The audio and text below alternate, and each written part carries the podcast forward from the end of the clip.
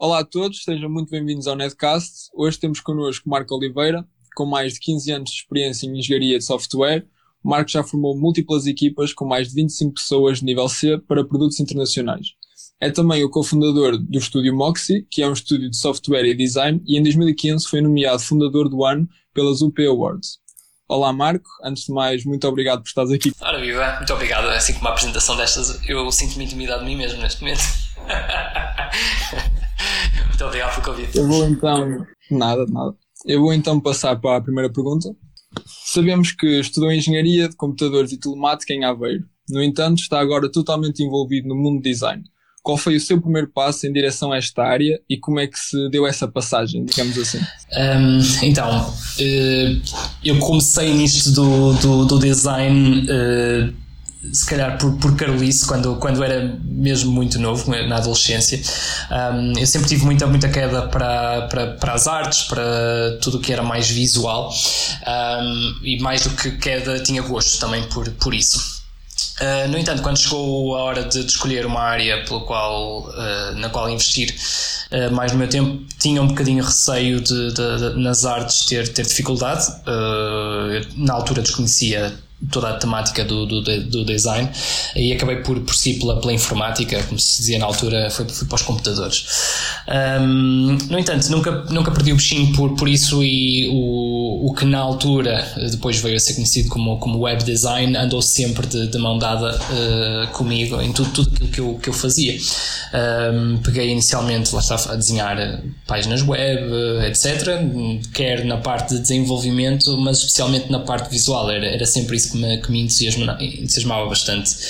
Um, a ideia de criar algo que eu que eu gostava, na altura eu criava principalmente para, para mim e com o passar do tempo fui percebendo cada vez mais uh, que existia uma disciplina de design ali por, por trás, de, de perceber, perceber os meus utilizadores, perceber as necessidades deles, uh, adaptar aquilo que era a estética ao propósito e a essa audiência. Um, e foi daí que partiu tudo, penso eu. Um, andou sempre de mão dada com, com, com tudo aquilo que eu, que eu fui fazendo na minha carreira. Certo. É, é, curioso, por acaso, que normalmente a arte está sempre muito ligada ao design, não é? E essa, a, pa a paixão pelo design penso que parte sempre um bocado pela, pelo gosto pelo visual e pela estética. Sim. Por isso, acho natural que também tenhas sentido. Sim, sim. Apesar de ser altamente polémico, uh, arte, arte não é design, design não é arte, é um bocadinho de cada, é, é altamente polémico. Eu, por acaso, até tenho uma, uma opinião relativamente a isso, que é, um, eu sinto que nos, nos últimos anos, cada vez mais, e positivamente uh, existe uma, uma, uma, maior distinção entre o que é design e o que é, o que é arte um, porque sinto por exemplo, os primeiros designers que fui conhecendo na, na, na minha carreira, uh, na realidade era, eram artistas um, e, e por vezes confundiam muito. Pá, a regra geral, uma pessoa quando cria arte, um, cria, penso eu, quase como uma autossatisfação, é, é, uma, é uma interpretação pessoal de algo.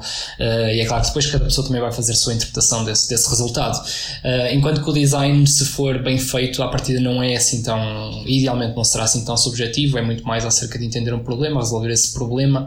Uh, não é criar para nós, mas sim criar para outras pessoas. e felizmente, na minha opinião, cada vez mais se vê design deliberado, informado, educado, muito mais evoluído do que do que apenas uma expressão artística. Um, por isso, ainda, eu, eu pessoalmente tive, acho eu que tive essa, esse crescimento, essa evolução e, e acho que, que, a indústria também está, está a passar essa transformação.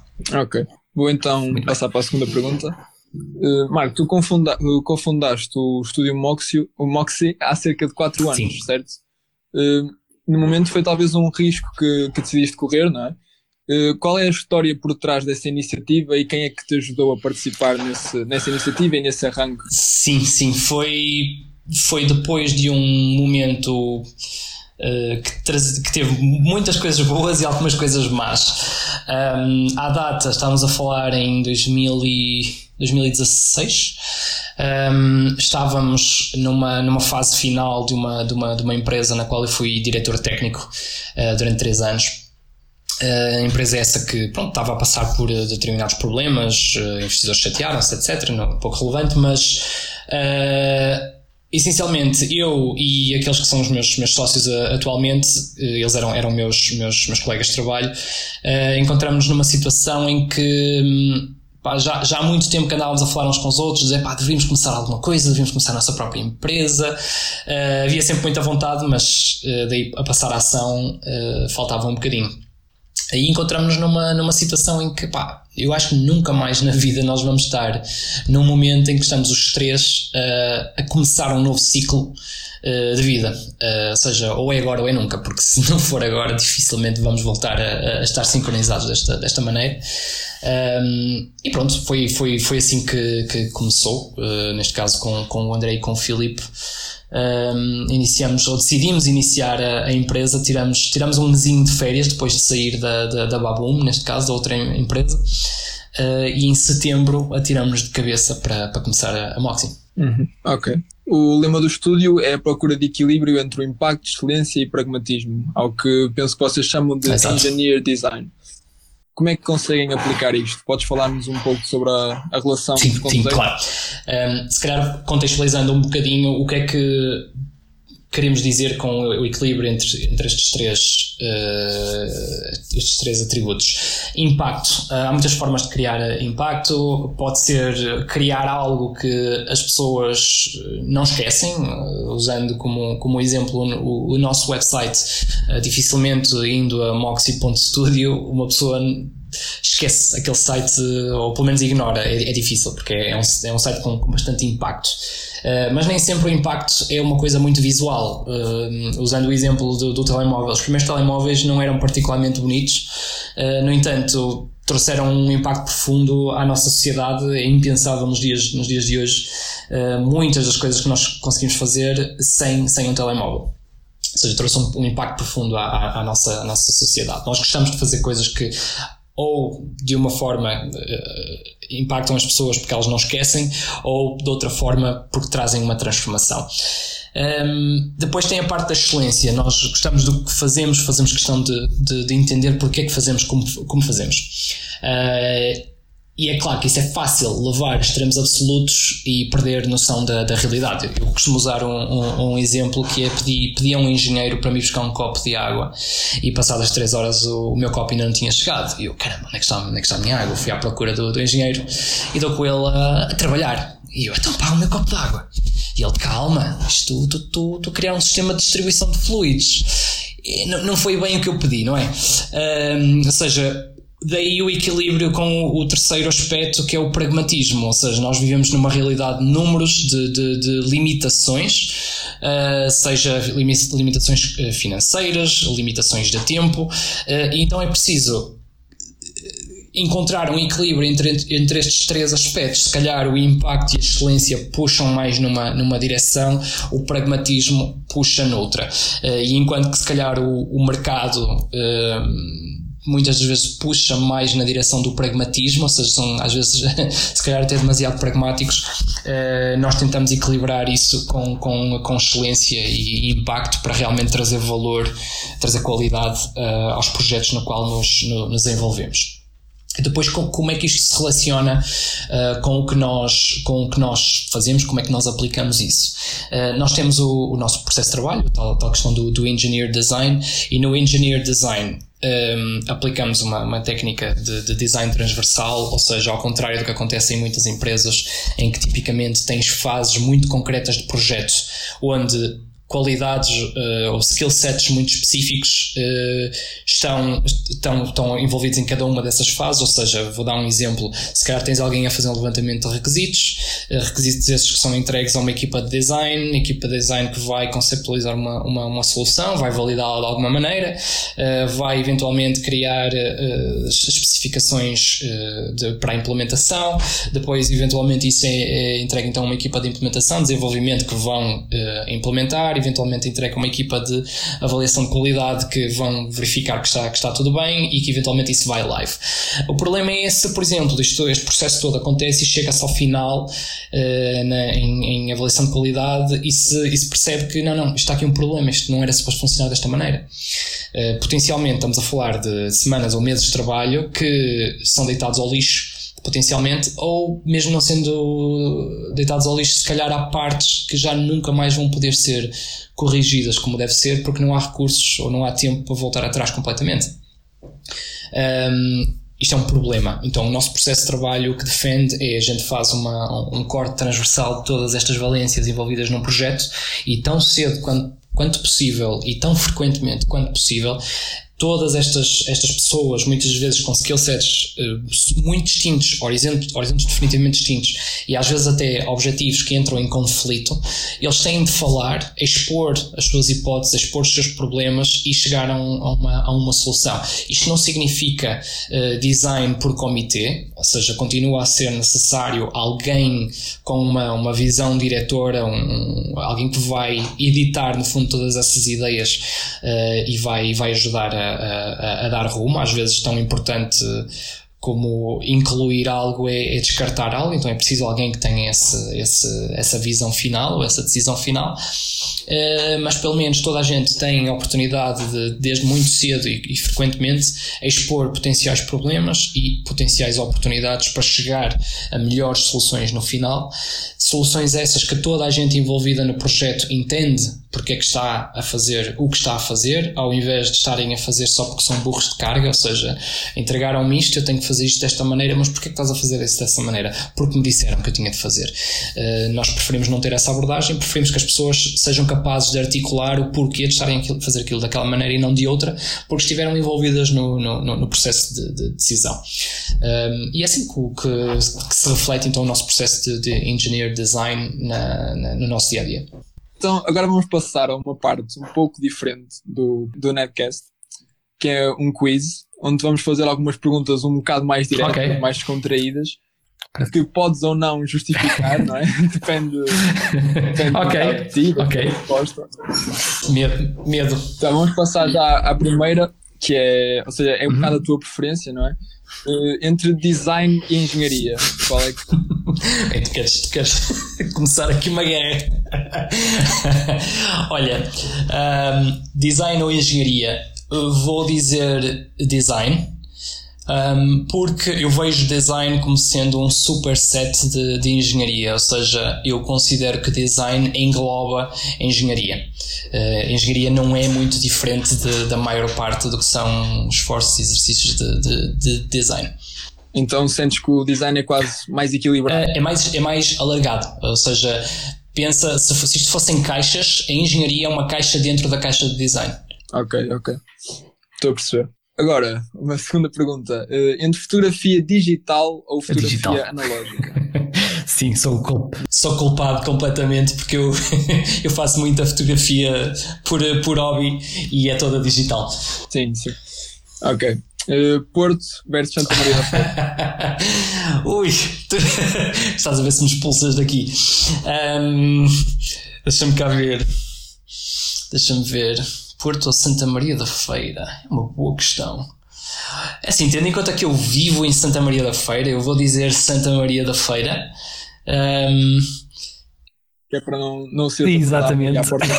não, mas é assim, eu escolhi, eu escolhi viver em Santa Maria da Feira porque acho que traz muitas das coisas boas do Porto uh, com algumas coisas que o Porto não consegue dar, nomeadamente aqui é muito mais calmo do que o Porto consegue ser, e tem a vantagem de que eu demoro tanto tempo a chegar ao centro do Porto como uh, os, meus, os meus colegas que vivem no Porto. Ou seja, se eu disser encontramos no centro, no centro passados 25 minutos, eu estou lá, passados 25 minutos eles também estão lá, por isso acho que acho que Santa Maria da Feira oferece-me o equilíbrio ideal. Ok. E agora, tu és uma pessoa que gostas bastante Sim. de música também, certo? Sim. Ok. E então e quando, quando está a tocar música, digamos assim, tu preferes cantar Ui. ou dançar? Hum, hum. É assim, no meu dia a dia prefiro cantar. Uh, é claro que isso é subjetivo. Se eu estou a cantar é bastante subjetivo. Uh, mas gosto bastante de dançar. Eu no, no meu passado fui, fui dançarino. ok, ok. Então é, é uma. Muito complicada, muito complicada. Deve haver, deve haver por aí alguns vídeos obscuros na internet meus uh, a dançar. ok, ok. Ok, agora a última pergunta do quiz. Esta é um bocado mais pessoal. Uh, Pokémon, Pokémon, ou Digimon? For life. For life, completamente. Eu, eu posso dizer o seguinte, eu já disse isto em várias, em várias talks uh, que já dei, ou entrevistas. O, o, o, primeiro website que eu fiz foi um website de Pokémon. Por isso. Ok, eu, ah. eu ia partir um bocado para aí, mas ainda bem que tomaste a iniciativa. Então. E não nos queres falar sobre um Pokémon. Epá, olha, uh, o Pokémon foi. O Pokémon, uh, eu deveria estar para aí no meu oitavo ano. Uh, ou seja, já estava. Já estava naquela idade de começar, se calhar, a já não achar tanta piada, mas ainda achava piada. Ou seja, aquela transição para, para adolescente. Um, e epá, eu gostava, simplesmente achei, achei piada, uh, achei imensa piada aos jogos de, de Game Boy. Um, então foi ficando, foi uma coisa que eu, eu no meu décimo ano ainda era fã de, de Pokémon e ficou, honestamente, ficou. Quando ainda há pouco tempo veio o jogo Pokémon Go, uh, fanzérrimo completamente, eu era dos tipos que andava aí constantemente prestes a ser atropelado alguns numa rua porque, porque vi um Pokémon ali ao fundo. Uh, sim, por isso definitivamente Pokémon. Quando o Digimon veio, eh, eu já era, já era, já era grande, já era muito grande, já não foi, já não fez parte da minha, não, não, já não fez parte da minha, da minha infância. Não, muito bem. Então vamos agora regressar um bocado. não estava à espera desta. foi muito especial. Marco, tu já passaste por diversos casos, em, uh, cargos em diferentes estúdios, Sim. antes de fundares a Moxie. Qual é que foi o cargo que, de certa forma, teve mais impacto na tua vida? Ou que representou mais para ti a nível profissional, até a nível uhum, pessoal, uhum. pode ter marcado também? Um, pronto, é uma. Eu tive vários momentos na minha, na minha carreira que foram, foram interessantes, mas provavelmente o momento que foi mais marcante para mim uh, foi quando fui diretor técnico da, da, da Baboom. Um, eu já tinha uh, ajudado a gerir equipas até esse momento, já tinha criado muita coisa, uh, já, já, tinha trabalhado em design, já tinha trabalhado em engenharia, um, mas o, o a Baboom na altura para mim trouxe-me um conjunto de desafios a outro nível e também desafios diferentes. Ou seja, quando eu, quando eu me tornei diretor técnico na Baboom, eu estava responsável por encontrar escritórios, eh, equipar escritórios, contratar pessoas, trabalhar o modelo de negócios, trabalhar marketing, eh, gerir mais uma vez a equipa, mas desta vez completamente na, na, nas minhas mãos um, além de, de, todo o desafio tecnológico que, que, que tinha na, nas mãos, como, como, é lógico, como diretor técnico. Uh, para mim foi um período de, de, uma grande aprendizagem, porque tive mesmo muitos desafios novos. Um, e, e, foi, e foi também um período de muitas, muitas conquistas. Tive a oportunidade de conhecer pessoas incríveis, de, de ter uma visibilidade do meu trabalho que até esse momento nunca tinha, nunca tinha tido um, foi particularmente um, recompensador. Um, se calhar, ou seja, não quero com isto dizer que, que o meu percurso na, na, na Moxie uh, não, tem sido, não tem sido bom. Uh, a questão é, os primeiros três anos da Moxie, para mim, trouxeram relativamente pouca novidade, porque foi muito mais do mesmo que eu já tinha feito antes. Uh, aliás, foi uma das razões principais pelo qual nós chegamos também tão rápido onde chegamos foi para mim já, já não era novo, já, okay, já fiz isto antes, sei que tenho que fazer isto, sei que tenho que fazer aquilo, não devo fazer isto, não devo fazer aquilo. Um, então os primeiros três anos da Moxie provavelmente já não me trouxeram a mesma, o mesmo entusiasmo uh, que a Baboom me, me, trouxe na altura, ou pelo menos o, o, a sensação de satisfação. Um, por outro lado, o último ano da, da, da Moxie, apesar de algum, e se calhar por causa de alguns problemas que, que, que, que tivemos, uh, obrigou-me a crescer de uma maneira que até esse momento eu nunca tinha tido sequer a oportunidade de crescer. Um, ehm, isto para dizer, então, os períodos que eu gostei mais foi definitivamente quando estive na, na, na Baboom e provavelmente o último ano da, da Moxie foi particularmente recompensador a nível principalmente de desenvolvimento pessoal, porque foi provavelmente o período em que senti que cresci mais como, como profissional. Ok. Nós sabemos que o estúdio surgiu sim, de certa sim. forma com um grupo de amigos, não é? como é que funcionam as relações dentro do estúdio? Estamos a falar de um ambiente mais, mais descontraído, mais familiar ou um ambiente estritamente profissional? Como é que funcionam as. Ou melhor, quais é que são as vantagens de trabalhar com caras. Ok, um, pronto, eu, eu, em primeiro lugar eu não descreveria necessariamente que temos um, um ambiente familiar na Moxie e com isto eu não estou a dizer que, que, que, não nos damos bem, não é isso. Uh, simplesmente não é esse o, o intuito.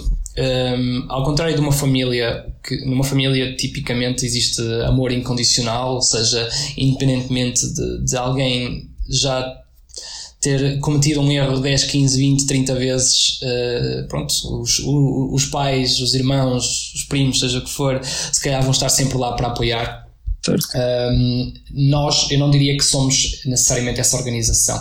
Provavelmente uh, somos mais uh, similares a uma, a uma equipa de competição. O que é que eu quero dizer com isto? Uh, se tu estivesses numa, imagina se estivesses numa equipa, numa seleção, por exemplo, um, não, é, não é razoável pensar-se que alguém que se calhar falta aos treinos constantemente, ou mesmo indo aos treinos está lá, mas não, não está, ou seja, não, não se esforça, etc, etc. Tu não, não estás à espera, ok, pronto, isto é amor condicional, pronto, olha, então o treino da manhã vai correr melhor. Um, isto não é, não é razoável. E eu, eu diria que provavelmente nós assemelhamos-nos mais a isto. Isto não quer dizer que não haja espaço para, para cometer erros. Uh, nós, nós, aliás, acreditamos que para criar autonomia nas pessoas e para fazer com que as pessoas vão além do, do, do normal, ehm, é preciso dar-lhes espaço para que cometam erros e isso não seja fatal para, para as suas carreiras. Ehm, é claro que há uma distância grande entre isso ou, ou ser uh, completamente desinteressado daquilo que se está daquilo que se está a fazer. Ou seja se alguém não está não está interessado não se esforça etc ehm, se calhar é, é uma questão de, de, respeito pelo resto dos colegas que estão que têm a dedicação e que têm a vontade de nos levar uh, mais além ehm, falar com a pessoa e garantir que a pessoa alinha com, com, com os objetivos da empresa e da equipa, ou então se calhar a pessoa não, não é a pessoa indicada para estar, para estar naquela posição e é preferível abrir espaço para outra pessoa que se calhar vai, vai dar mais valor à, à oportunidade.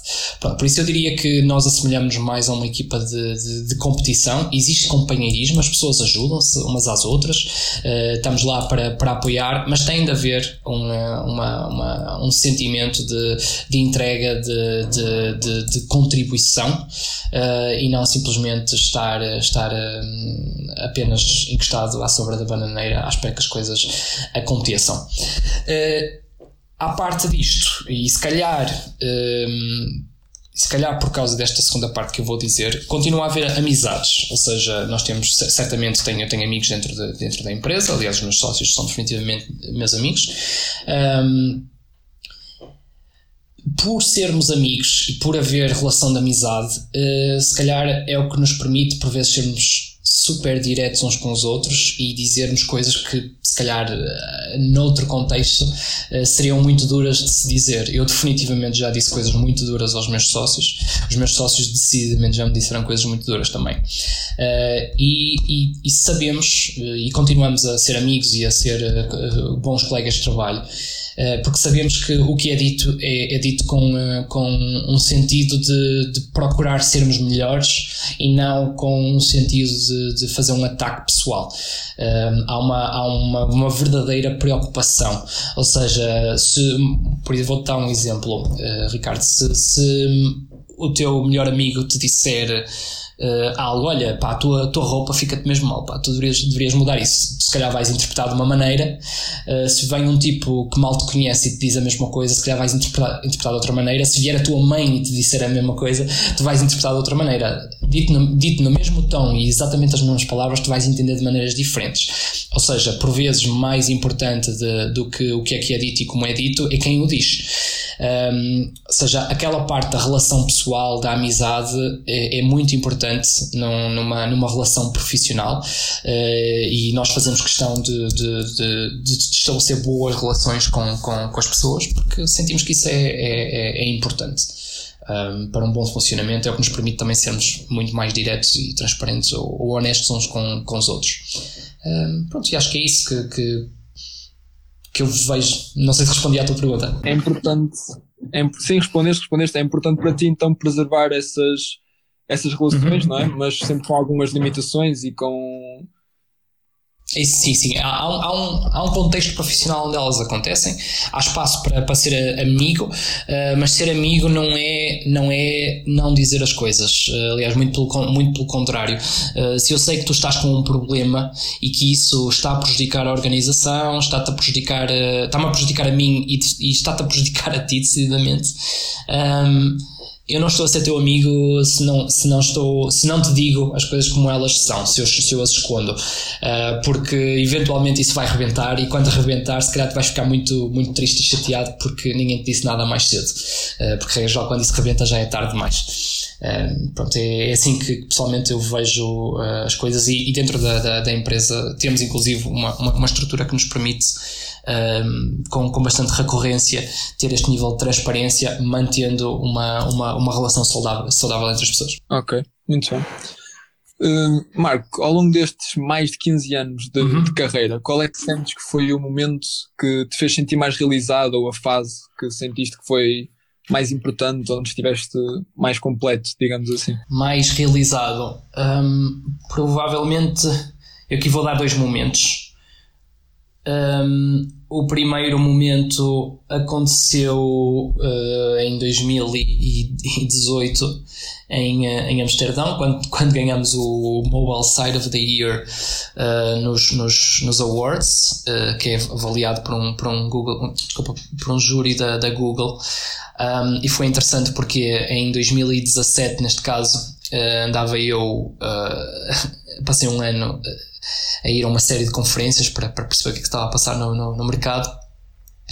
Uh, e fui precisamente à cerimónia da, da, dos awards e, e, vi que houve uma empresa na altura que ganhou o Mobile Side of the Year de 2017 e achei super interessante o facto de haver um prémio, que era o único prémio, que era avaliado por um júri da Google. E para mim fez-me todo sentido, sendo a Google quem é, que a web é o, o, o, o, eh, território onde eles, eles trabalham, onde eles dominam. Uh, achei muito interessante pronto, porque é um, é um júri muito importante de, de, de, de se ter. Um, ehm, àquela data, eu já há algum tempo que vinha a tentar criar algo diferente com, com, com o Mox e sentia que, que estávamos a assistir na altura à, à bootstrapificação da, da web, ou seja, parecia que tudo, tudo que era website era corrido a, a bootstrap. Um, e eu queria fazer diferente, porque eu venho dos tempos do, do Flash, onde se fazia coisas uh, que interativamente eram, eram muito interessantes, um, e eu queria criar algo, algo diferente na, na, na web tinha, vinha a falar com muita gente, algumas pessoas mostravam interesse, mas ninguém tinha uh, o skill set específico para, para, para me ajudar a fazer isso. Um, e, uh, aliás, acabamos por criar esse know-how dentro de casa, precisamente. Um, e nesse, nesses awards em Berlim, eu, eu comentei com o, com o, o meu, meu sócio Filipe, o diretor de operações, pá deveríamos ganhar aquele prémio. Este prémio era altamente se ganhar. E passado um ano nós estávamos precisamente a ganhar esse, esse prémio que foi, foi super eh, realizador porque pá, parece aquelas coisas quase, quase um sonho. Um, porque honestamente na hora parece inalcançável. Ou seja, uma pessoa olha e, e está rodeado de empresas, agências uh, incríveis, uh, os melhores estúdios a nível mundial e, e e ter a ousadia de dizer nós temos de ganhar este prémio uh, é, pronto, foi assim, foi super realizador quando chegou, chegamos a Amsterdão e, e, fomos nós os vencedores. O segundo momento foi quando finalmente passamos para, para as novas instalações da, da, da Moxie no Porto. Uh, já há algum tempo que, que estávamos a precisar para um estúdio que na altura tinha dois anos e meio Uh, ter feito o investimento que fez, uh, reconstruir um armazém inteiro para, para criar um, um, espaço super interessante no qual nós tivéssemos gosto de ir todos os dias, uh, onde pudéssemos dar boas condições à nossa equipa, foi uma batalha. Foi um ano e meio de obras a reformular, a reconstruir o armazém todo. Ah, foi uma dor tremenda e neste caso o, o, meu diretor de operações mais do que eu até uh, saberá o que é que foi suar por aquilo porque ele, ele teve, ele teve a gerir aquilo no, no, no, no dia a dia. E quando finalmente fomos para o escritório eu não, nunca me vou esquecer de, desse momento. Nós, nós estávamos a preparar a inauguração do escritório e fizemos um videozinho da, da história da, da, da Moxie Uh, para quem tem curiosidade, uh, acho que é Story with Moxie no, no YouTube. Um, e lembro-me de ver o vídeo pela primeira vez dentro do escritório e vieram umas lágrimas aos olhos porque quem vê de fora parece que construir uma empresa como a Moxie é uma coisa fácil uh, que toda a gente ajudou e etc, etc. E não é, não é verdade, não é verdade. Quem, quem está mais por dentro da história uh, sabe que a, Moxie começou num momento bastante atribulado, no final, de, neste caso da Baboom, uh, em que havia muitos dissabores, em que uma equipe, tinha uma equipa frustrada comigo porque era a patente mais alta à qual tinham acesso e muitos deles culpabilizavam pelo que tinha o que se tinha passado sem perceberem que eu estava exatamente na mesma posição do que eles. Uh, e então começar uma, uma empresa num momento desses de, de, bastante fragilidade é duro, foi mesmo duro. E passados dois anos e meio, ter uma, uma empresa que já tinha ganho os prémios que ganhou, que tinha uma carteira de clientes fantástica, que tinha uma equipa super talentosa, foi, foi mesmo incrível. Pronto, dois anos e meio de história que parece muito mais do que dois anos e meio e na altura mexeu mesmo comigo. Foi, acho que é um momento que nunca mais me vou, me vou esquecer na minha vida. Muito bom. ok. Marco, tu também fundaste Sim. a Oppo Network. Uh, para além disso, participas constantemente em palestras, podcasts e iniciativas assim parecidas com a nossa. Podes nos falar um bocado sobre a Open Network e também a importância desta? Sim, sim, claro. Um, então, a Open Network um, pretende, acima de tudo, elevar a fasquia do talento do, do Porto e criar uh, oportunidades para a comunidade se conectar e, e eles próprios gerarem oportunidades para, para, para si mesmos. Um, foi um, foi um, um, projeto que começou já, já há muitos anos, na altura estávamos ainda na, na, na Babum. Uh, eu tinha acabado de chegar ao Porto, uh, vim, de, vim de Aveiro, neste, neste caso, né? Um, e apercebi-me que a comunidade do Porto era, era super desconexa e, e detectei que havia, havia uma oportunidade, falei com, com, com alguns colegas meus uh, e decidimos começar na altura o OPO.js, que era a comunidade JavaScript do Porto. Uh, fizemos um primeiro meetup, uh, logo no primeiro meetup tivemos, não quero dizer barbaridade, mas acho que foi ou foi 130 ou 150 participantes. Estamos a falar de pessoas que fisicamente estiveram lá presentes, não, não, são, não é pessoas que se inscreveram e depois não apareceram. um, o que para nós foi, foi, foi espetacular, foi, foi logo um, um mega sucesso na, na, na, primeira, na primeira edição. Um, fomos fazendo uma série de, de, de eventos a certa altura Uh, achei que estava na hora, se calhar, de alargar um bocadinho para além do, do OPOGS, mais uma vez a minha, a minha queda para, para o design, uh, e decidimos iniciar o, o Oppo Design. E quando iniciamos o Oppo Design, decidimos então criar uma marca uh, que serviria de, de guarda-chuva para, para, para, todas as marcas que viriam a surgir, e daí surge a Oppo Network, que é um, a, a, rede de comunidades do, do, do Porto.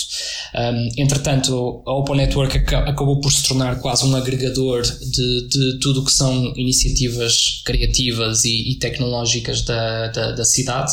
Uh, nós lançamos, por exemplo, mensalmente o, o calendário da, da, da, cidade em Oppo Network calendar.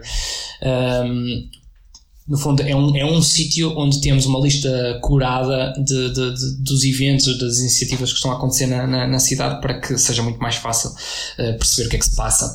Uh, entre, entre outras coisas, pronto, o, a, esta comunidade uh, acabou por ser para nós uma, uma maneira de nós mantermos uma relação com pessoas para além das nossas iniciativas profissionais diretas, ou seja, se fores ver, por exemplo, a Open Network não tem qualquer, ou não tinha na altura qualquer relação direta à, à, à Baboom e neste momento não tem nenhuma relação direta à Moxie, à exceção de que são operados, neste caso na altura era operado por malta da Baboom, neste momento é operado por malta da Moxie, uh, mas andamos completamente descaracterizados lá, lá, lá dentro porque o intuito é realmente criar um espaço que seja um pouco mais neutro e que permita uh, às pessoas das várias empresas na, na cidade poderem estar presentes partilharem uh, experiências, partilharem pontos de vista, aprenderem umas, umas com as outras e, e, idealmente criarem, mais uma vez, oportunidades uh, umas, umas para as outras. Porque é que nós fazemos isto também? É uma maneira de, de, de, de conhecermos melhor a, a, a, comunidade. Há tanta, tanta, tanta gente na área do Porto, e aqui digo área do Porto porque vejo malta de Aveiro a, vir para, para lá perfeitamente. Uh, aliás, já, já vi pessoal a vir de, de, de estrangeiro para, para as nossas iniciativas. Uh, de Lisboa, vêm também com frequência. Um, pronto, é uma, é uma maneira de termos um sítio, um espaço, um momento uh, no qual as pessoas estão presencialmente, ou pelo menos estavam antes da, da pandemia, uh, presencialmente uh, juntas e a, e, a, e a, partilhar tudo, tudo isto que, que eu já falei. Certo. Já agora, sentes que a pandemia influenciou alguma coisa na, na Moxie, no, nos uhum. hábitos, Sim, sem dúvida. Um, acho que há, há uma série de mudanças que a, que a, que a pandemia trouxe. Um, na Moxie, de, de, um, de, uma maneira assim muito mais imediata, uh, notei logo o, o, o mercado muito mais, muito mais receoso, uh, ou seja, eu, pessoalmente sou, sou da opinião de que qualquer empresa que diga que não, isto não me afetou de maneira nenhuma, das duas uma, ou são, ou são o Zoom, e para eles, aliás, não afetou no sentido negativo, ou são o Zoom e espetáculo, para eles, ficaram, ficaram numa, numa posição melhor do que alguma vez poderiam estar, não é? Uh, ou então estão a, a mentir, é, é, é, o que eu sinto, pelo menos de uma forma mais imediata. Uh, isto porque mesmo as empresas que tinham, que tinham e têm dinheiro, um, nem certeza abrandaram tudo o que era investimentos. Uh, nós, sendo uma empresa de inovação, um, naturalmente as, as, empresas deixaram se calhar de tentar inovar tanto e, e, reservaram o dinheiro para as incertezas, para os riscos e para apostar naquilo que já eram os, os money makers uh, dos, dos, seus, dos seus negócios. Quando muito, algumas, algumas empresas viram-se obrigadas a, a, fazer alguma transformação do seu negócio uh, para de alguma maneira estarem mais digitalizados, seja porque investiram em e-commerce, seja porque tiveram de digitalizar partes dos seus processos, claro, isso, isso existe e, e veio e está a vir, mas lá está, isso foi, eu acho que foi uma segunda fase da pandemia que é as empresas a perceberem-se da nova realidade, ou seja, ok, não podemos estar, continuar neste estado de pânico de guarda o dinheiro porque é a linha vital, nós precisamos nos segurar a ele com unhas e dentes, não, não, não, temos que ser um bocadinho mais estratégicos, pensar o que é que se vai passar no próximo ano, nos anos seguintes, e, e, perceber que se calhar este é o momento para fazer uma, uma transformação e sim, começaram a fazer de novo pequenos investimentos.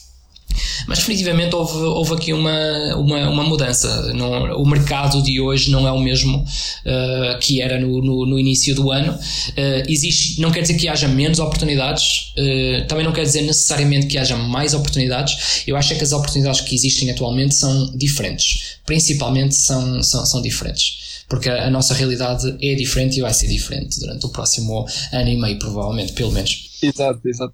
Ok, está muito bem. Portanto, nós agora vamos chegar à, à última pergunta, que é uma pergunta Medo. de certa forma secreta, não é? Mas é uma pergunta bastante simples, okay. é, é bastante interessante. E então é basicamente, na tua opinião, e segundo a tua experiência, não é? Com base na, na experiência que tu obtiveste durante este tempo, o que é que achas que falta aos alunos de design quando estes pisam pela Ui. primeira vez o mercado de trabalho? Ou que, que, conselhos é que, é que nos podes deixar? É que Sim. Podes... Um Ok, eu não, eu não diria que isto é necessariamente uma, um, um problema dos alunos de design. Um, eu diria que isto é provavelmente uma característica de qualquer pessoa que está a começar uma carreira. Um, uma pessoa quando está, quando está a começar um, deve definitivamente ser uma, uma, uma, esponja, ou seja, tudo aquilo que vem devem aproveitar e agarrar com unhas e dentes um, mas devem manter também um espírito bastante aberto no que toca a mudar a forma como se fazem as coisas. Uh, concretamente no, na área de design, por acaso, eu sinto que os designers cada vez são mais. Um, designers e menos artistas, uh, ou seja, cada vez mais entendem o que fazem, porque é que fazem como fazem, uh, estão muito mais, estão a desenvolver muito mais as suas competências técnicas, as, as competências táticas, estão também a perceber uh, que têm de desenvolver competências estratégicas, isso também se vê, vê bastante, há muito, há muito material para, para aprender acerca destas, destas temáticas. Um, eu diria que um excelente conselho uh, para qualquer profissional assim a começar é seja qual for a organização em que entrem, Entendem, entendam que quando entram, entram para de alguma maneira ajudar a organização a atingir o que quer que seja, para aliviar algum tipo de pressão, de, de, de tensão que possa existir. Uh, então, mais importante às vezes do que saber exatamente ou perceber exatamente uma técnica é, é, é estar atentos uh, ao que está a passar na organização, falar com as pessoas de, de direito que, que, que, entendem o que é que está a passar na organização e tentar ajudar ou tentar facilitar a vida delas. Porque muitas das vezes as pessoas prendem-se uh, naquilo que é o seu mundinho, em fazer apenas aquilo que é o seu trabalho e perdem a perspectiva global da organização, de que estão lá para ajudar outras pessoas, para, para servir outras pessoas e não para se servirem elas próprias. Porque a partir do momento em que começam a servir realmente outras pessoas, é quando essas pessoas começam a, a dar-lhes imenso valor, é quando estas pessoas se começam a tornar líderes orgânicos uh, e não, e não um, líderes, ou seja, uma liderança tipicamente não acontece porque alguém te dá uma oportunidade, mas sim porque tu agarraste essa oportunidade e agarrar essa oportunidade passa por entender o que é que se está a passar e ajudar as pessoas que estão em posições de liderança um, a, a, atingirem o que quer que, que elas estão a tentar atingir, seja o patrão, seja um, um chefe de equipa, seja o que for. Isso com o passar do tempo uh, vem a refletir-se numa, numa liderança orgânica a equipa uh, em questão ou pelo qual estão rodeados acabam por ter uma, uma confiança tremenda uh, na capacidade daquela, daquela pessoa e eles ascendem na, na, naturalmente. Ou seja, estar atentos ao que são as dores da organização, tentar ajudar nessas dores e não estar apenas preso àquilo que são as, as dores pessoais, uh, porque isso, isso é, isso é self-servicing, não é, não é servir a, a, organização. Não é para isso que, que as organizações contratam pessoas. Ok. Palavras Espero ter ajudado. Não sei se foi, se foi muito confuso. Se alguém tiver dúvidas, estão à vontade para falar comigo. De certeza que estás. E pronto, chegamos assim ao fim deste episódio Azar. do Netcast. Espero que tenhas gostado também. Foi ótimo, foi ótimo. Obrigado por maturarem durante este bocadinho. E muito obrigado. Não, muito obrigado nós por teres participado. E pronto. Muito obrigado. Vamos então dar por encerrado Até à próxima. o episódio.